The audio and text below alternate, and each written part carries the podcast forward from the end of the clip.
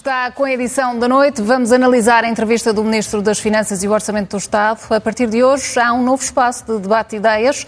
Antes, pelo contrário, conta às terças-feiras com Daniel Oliveira e Francisco Mendes da Silva e às quintas à noite com Pedro Delgado Alves e José Eduardo Martins. E como é terça-feira, meus senhores, Daniel Oliveira, Francisco Mendes da Silva, muito boa noite, sejam boa muito bem-vindos. Daniel Oliveira, começando por esta entrevista de Fernando Medina, em que esteve a fazer a defesa do Orçamento do Estado, a rejeitar que o aumento do poder de compra esteja eh, relacionado com eleições, é mesmo assim ou antes pelo contrário? Há aqui um remendo e algum eleitoralismo?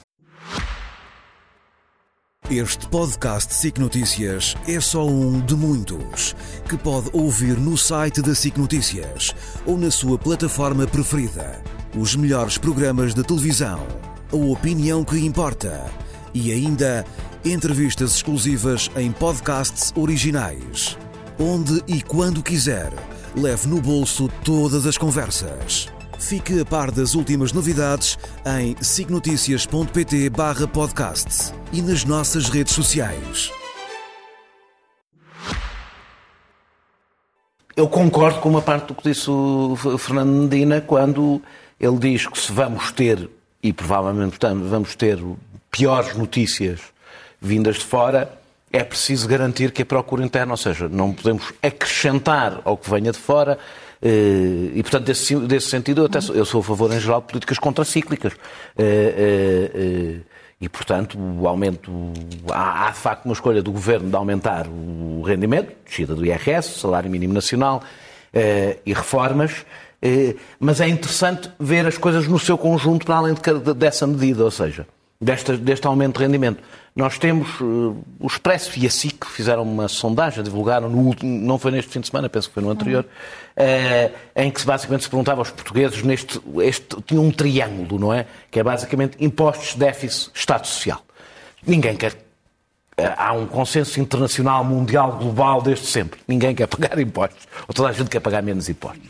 a questão é como é que o governo se lida com este triângulo.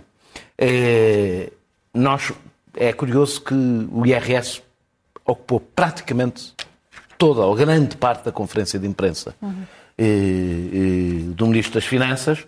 É, é, eu acho que a atualização dos escalões para a inflação vem evidentemente tarde.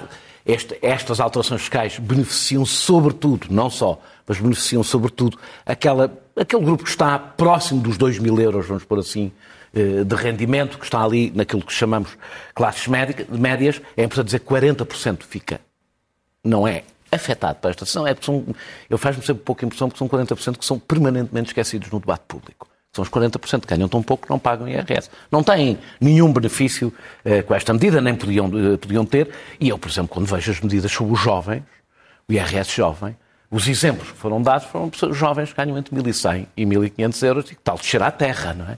Eh, quem viva em Portugal e conheça jovens pode contar pelos dedos de uma mão ou duas os jovens que conhece, que conhece no primeiro emprego ganham 1.100, 1.200, 1.300 euros. Portanto, a maior parte, a esmagadora maioria dos jovens, isto não tem nada a ver com eles.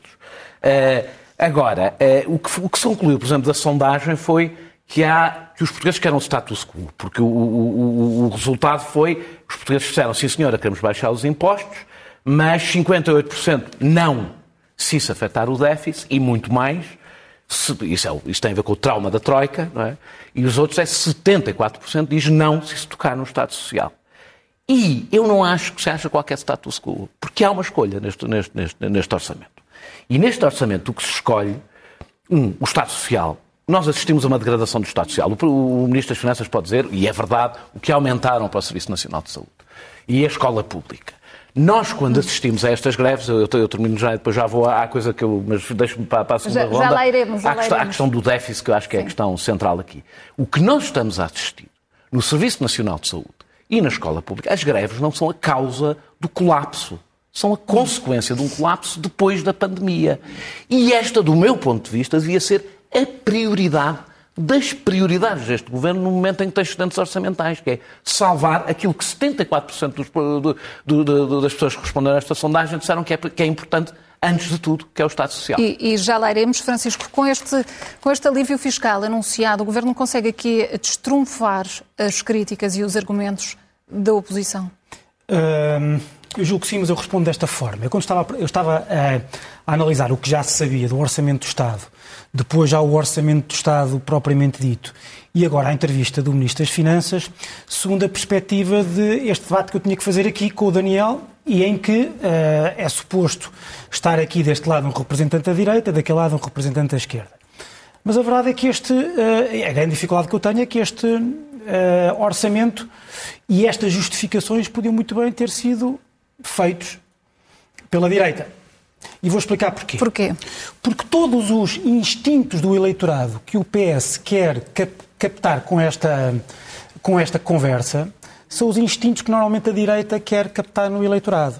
Em primeiro lugar, preocupação com o déficit e com a dívida contra toda a propaganda que o PS fez em 2015, que era possível irmos ter, ter, ter, era possível termos um programa de ajustamento ou um ajustamento nessa matéria lento. mais lento. Uh, e, portanto, os, os, os, instintos da prudência, da preocupação com, com as novas gerações, esta ideia de que nós temos que tratar das, das contas públicas uh, com, com vista àquilo que será no futuro uh, a vida dos nossos filhos e dos nossos netos. Depois, o cuidado com o contexto 2024, antecipar, cuidado esse antecipado e exigido pelo, pelo, pelo Governador do Banco de Portugal durante o fim de semana. Depois, a própria redução dos impostos, há uma preocupação em reduzir os impostos sobre o trabalho, que é uh, fundamentalmente uhum. a área uh, do IRS, e a direita sempre defendeu isso por causa da ideia de mérito, por causa da ideia de que são impostos que incidem sobre disponibilidades relativamente às quais nós não temos escolha, nós não podemos escolher não ter rendimentos do trabalho. O, o que quer dizer com isso é que há, há aqui estranheza na forma não, como, não como, como, o Governo foi não, evoluindo no que diz respeito a, a, estes temas? Não há estranheza nenhuma, porque isto é desde 2015 assim. Hum. Aliás, a, a, a compensação de sempre das perdas de receita fiscal que o Governo foi tendo desde 2015 é sempre feita à conta da tributação indireta. O aumento da carga fiscal que vai acontecer é à conta da tributação indireta, que é normalmente aquilo que a direita prefere, ou tradicionalmente, ou prototip, prototipicamente, uh, por assim dizer, que é, é, uma, é uma tributação que incide sobre despesas que as pessoas podem escolher fazer ou não fazer. Depois há este mantra uh, do governo, que é um mantra um bocadinho conservador, ou bastante conservador, aliás, sobre a estabilidade e a tranquilidade, que se vê em três dimensões: proteção dos rendimentos dos pensionistas, pessoas que já não podem alterar a sua vida para ganharem um pouco Isso mais, bem. etc. Isso bem. bem. Aliás, como sabes, eu fui de um partido, o CDS, durante 25 anos, que tinha esse mantra precisamente porque, porque era um mantra conservador. Sítio, é? Proteção do rendimento das classes médias contra o choque das taxas de juro e assistencialismo relativamente aos mais pobres em ano de uh, previsíveis dificuldades. E depois, sendo certo, poder perder a emenda dizia da direita, enfim, mas não há aqui nenhum sinal, por exemplo, no IRC. No IRC para, em, nome do investimento e da riqueza. Mas, na verdade, ao contrário de que, algumas, que a esquerda dizia, algumas franjas do PS também diziam, Uh, não, ou defendiam, não há, desde 2015 não há nenhuma mexida a sério de retrocesso da, da, da reforma do IRC a reforma que a direita, que a, que a direita fez. Então está aqui um problema estratégico, e eu, eu, acho que isto é que é importante dizer neste momento, do ponto de vista político. Há aqui um problema estratégico para, uh, para a direita, que está maniatada ideologicamente, não percebeu que o governo se afastou da mentira uh, de 2015, mas também é um problema estratégico para a esquerda, porque apesar desta ser uma política que tem, que é, em muitos aspectos, é socialmente regressiva, porque os, os mais pobres não beneficiam com a descida do IRC, os, os mais pobres são os mais prejudicados é o argumento utilizado em relação ao IVA, a dizer não vamos ter, vamos ter o IVA zero porque isso é, é, é, igual para todos. Quando naquilo em que mexem que é o IRS não é igual, não para, é todos. Igual para todos. Há 40% dos mais só, pobres que ficam de fora. 30 segundos para terminar. A, a, a, tributação indireta é do IVA, o ISP, etc. É mais prejudicial proporcionalmente para os mais pobres. Depois, os mais pobres são aqueles que dependem, porque não têm liberdade de escolha, dependem mais do SNS, das políticas de habitação pública, das políticas de educação, e essas políticas são as que têm sido colocadas de parte das prioridades do governo. E depois, apesar disto tudo, a verdade é que a esquerda colocou-se numa posição, em 2015, está colada a estas opções estratégicas. Está completamente colada. E está colada porque está maniatada estrategicamente pelo apoio ao governo, mas também por outra coisa. É que a esquerda tem um ódio de morte à direita. e, portanto, está disponível a tudo. Está disponível designadamente a que a esquerda governe à direita, desde que a direita não governe independ... não em, vez da, em, vez em, vez da, esquerda. Uh, Mas, portanto, posso, eu, eu, eu, eu, queria falar disto do. do, do... Desta colagem? Só não, não, ter riscos? Eu, eu, não, eu termino por acaso com isso, quero terminar hum. com isso, mas que tem a ver com a gestão do déficit. Hum. E, e nós estamos. Eh, primeiro dizer uma coisa que, que passou aqui nos pingos da chuva o aumento anunciado para os quadros do Estado, acima de 1.750 euros brutos, é de 3%. Isto também é mais uma facada no Estado Social. Alguma vez o Estado consegue ser qualificado se continuar a aumentar abaixo da inflação os seus quadros, que é aqueles exatamente que está a perder para o privado? Isto é a primeira coisa. Em relação à, à questão da, do, dos excedentes. Nós vamos chegar em 2024 a menos de 100%. Era uma coisa que estava projetada para 2026. Eh, a França baixou de 115% em 2020 para 110% em 2023, enquanto a nossa evolução foi de 135%, 135% para 106% do PIB na dívida. Uh, uh, e, e, já agora lembrar que Fernandina tem falhado todos os anos por 1,5 pontos percentuais, mais coisa, menos coisa, que, que se falhar outra vez corresponde a 3.400 milhões. Tem falhado, uh, prevendo um excedente menor do que depois tem. E, e com este que tem, e dirão, há aqui uma margem superior? E dirão, e dirão, ainda bem, ainda bem que estamos a ser mais rápidos, ainda bem que temos um excedente melhor. Não. Excedente orçamental é dinheiro que é tirado à economia, ao contrário do que se pensa. Quando se cobram impostos se gasta com professores, com médicos, com funcionários, pagam salários, fazem investimentos, isso é dinheiro que continua na economia. Isto é dinheiro que é retirado da economia, que está a ser retirado a uma velocidade absurda. É uma velocidade, a velocidade com que se está a fazer um ajustamento que eu, ninguém, a esquerda, ao contrário do que se diz, não defende que deve haver déficit, que a gente deve ter déficit enormes. Sim, mas tínhamos que, ir, defende, mais, tínhamos que ir mais lentamente. Defende que esta adaptação foi, era, aliás, essa... E foi mais rápido em 2015 era é. esse o confronto entre, entre, entre, a esquerda e a direita. É, não, era, não, não, não queremos diminuir a dívida, não queremos diminuir o déficit. É a velocidade em que isto é feito. E eu compreendo, e terminando com a parte do, do, do PSD, eu compreendo que o Luís Montenegro neste momento esteja a oferecer eh, aumentos a toda a gente e, e, redução de impostos e o déficit baixo e tudo e mais alguma coisa. Ou seja, aquele triângulo onde cabe tudo e tudo funciona.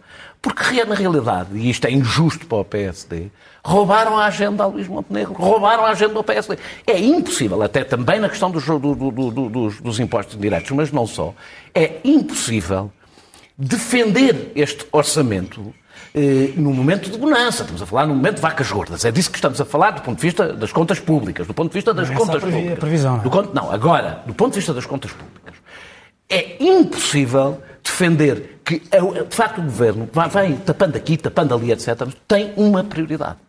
Uh, uh, uh, Fernando Medina tem uma prioridade, ser o campeão na redução da dívida. E isso eu não estou a dizer a redução da dívida é uma coisa importante, é, é importante para a independência do país a sua uma dívida menor, mas tem um ritmo e tem custos. E os custos que estamos, o colapso que estamos a assistir no Estado Social é um custo que o Partido Socialista se arrisca a deixar para o futuro. Francisco, muito rapidamente, a rigidez das eh, contas certas terá aqui custos acrescidos? Hum, terá, claro, mas isso, isso acho que é assumido pelo Governo. Quer dizer, uh, o que é que foi a mentira de 2015? Muito rapidamente e não querendo voltar lá, mas acho que é, é, acho que é importante analisar este Orçamento do Estado de acordo com a política orçamental do PS, porque ela encaixa perfeitamente eh, aí. O que o PS dizia na altura era que era possível fazer tudo. Era possível reduzir a carga fiscal, aumentar o, o, os rendimentos, uh, porque, nós, e, porque e esta era, era, era a condição sine qua non, porque nós íamos ter um processo de ajustamento mais lento, íamos reduzir o déficit hum. mais lentamente. E o que aconteceu foi que o PS ou, ou, percebeu logo ou estava com reserva mental e não fez.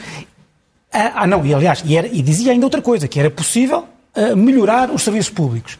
O que, foi, o, que aconteceu foi que o PS fez um ajustamento mais rápido e para conseguir recuperar os rendimentos dos portugueses e uh, ter, ter que aumentar a carga fiscal por via indireta, e teve que, obviamente, pela, primeiro pelas célebres cativações e depois por uma continuação de, uma, de, uma, de alguma eh, contenção nessa matéria, eh, colocou os serviços públicos de uma forma... Foi, bastante, foi mas, a razão porque a geringonça acabou já. Mas agora é, deixa-me só dizer uma coisa, só, só uma coisa, Patrícia, só uma, em 30 segundos, uma coisa muito rapidamente, sobre aquela sondagem que o Daniel estava a referir há pouco.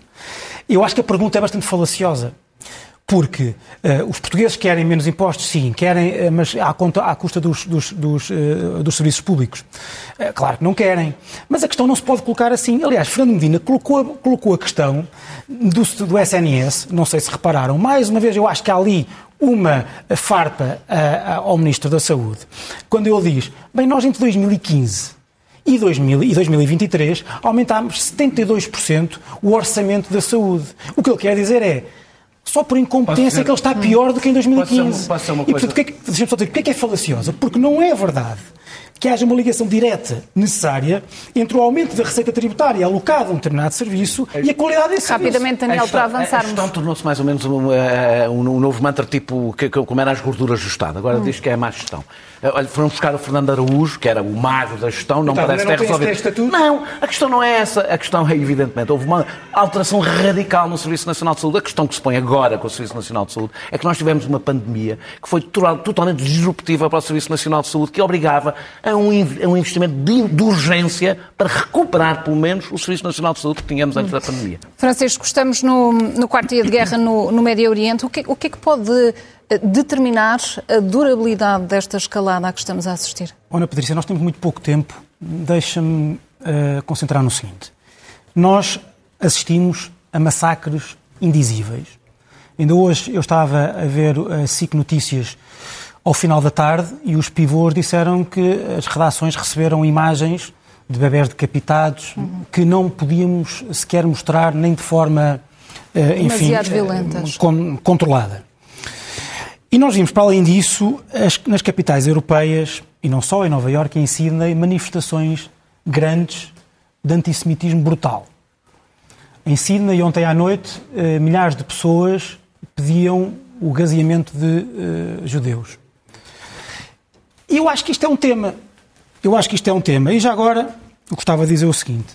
Em Portugal, em Lisboa, ontem, houve uma manifestação uh, de apoiantes da Palestina eh, eu também sou apoiante da Palestina, sou a favor do Estado palestiniano, sou a favor de Gaza uh, palestiniana, mas que tinha como slogan, dois dias depois daquilo que nós assistimos, a defesa de Gaza, ou a defesa da Palestina, com qualquer meio à sua disposição. Isto é o slogan. Uhum. Confrontado, eu confrontei um dos organizadores, Ricardo, uh, Ricardo Ribeiro, na internet, no Twitter, e ele respondeu-me que uh, esta uh, respondeu-me com o direito de resistência armada. Que isto era o, o, o direito de resistência armada, este, esta, esta chacina. Hoje vi também aqui no final da tarde, na SIC Notícias, o Alexandre Poço, deputado do PSD, a, a, a, falar desta selvageria e um jornalista conhecido de esquerda, o Nuno Ramos de Almeida, a responder como toda a guerra. Estávamos a falar de bebés degolados. Na, na, na, na uh, uh, desculpe, estou um bocado, fico, confesso que fico um bocado, uh, enfim, embargado com, com a voz embargada. Ontem é normal estava ontem nesta, naquela, naquela, termino já, eu sei que o Daniel hum. querá responder, provavelmente, mas ontem o Bloco de Esquerda participou naquela, naquela. Eu, não, eu julgo que foi por, por, por, por erro estratégico, mas acho que devia pedir desculpa participou naquela manifestação, esteve representado, foi, uh, uh, apoiou a manifestação, promoveu-a no seu site e esteve representada com uma deputada, Isabel Pires. Uma uh, redação, uma, uma manifestação que tinha como slogan a defesa da Palestina com todos os meios à sua disposição. E, portanto, eu estou totalmente disponível para discutir. Eu testo Netanyahu, acho que aquele governo tem que ser substituído. É um governo de radicais, que, como todos os radicais, são provocadores e, e incompetentes, mas nós não podemos discutir seriamente o resto sem fazermos este combate cultural sobre qual é que é e não é a violência legítima. Daniel, e neste eh, combate cultural haveria aqui a necessidade de um, de um pedido de desculpas? Não, eu não, não vou falar do, do, dos partidos, quer dizer, eu, eu, vou dizer qual é a minha posição, porque não vou falar dos partidos, não é por, então, por nenhum então, desconforto, já, é tendo já, em conta a importância do tema já, propriamente Já conseguimos dito. então, uh, com este distanciamento, perceber uh, claramente os objetivos do Hamas não, eu, e, o timing? Não, eu, começo por dizer, o Hamas foi, foi o que o Hamas sempre foi, ou pelo menos foi grande parte do tempo. É uma organização criminosa, de fanáticos religiosos, uh, sem qualquer limite. Eu, aliás, acho ofensivo que se tente, como vi algumas pessoas tentar, não é o caso aqui, colar o apoio. À, eu sou um apoiante da, do direito à Palestina ser uma nação, mas Também sou um eu. apoiante que, que, que a Palestina tem direito a defender-se e é ela que tem sido retirado, basta olhar para a evolução do mapa, que tem sido retirado o direito a defender-se. Sou, sou, sou defensor de que os palestinianos têm direito, como qualquer povo, como qualquer povo, a resistir a uma ocupação e isso não se pode confundir com qualquer condescendência com ataques mais ou menos selváticos. Estes são selváticos, há outros que são menos selváticos, a civis. E isso é uma fronteira, para mim, sempre foi uma fronteira política eh, eh, fundamental, humana e tudo mais. Eh, a verdade é que depois de Arafat e Rabin, eh, que foram os últimos líderes decentes que os dois países tiveram, eh, a direita israelita quis destruir a liderança eh, unificadora e laica que a Palestina tinha. Para concluir, quis, Daniel, por favor. E vou, vou, vou concluir. E quis, eh, eh, e quis impedir que houvesse uma autoridade palestiniana de um país viável.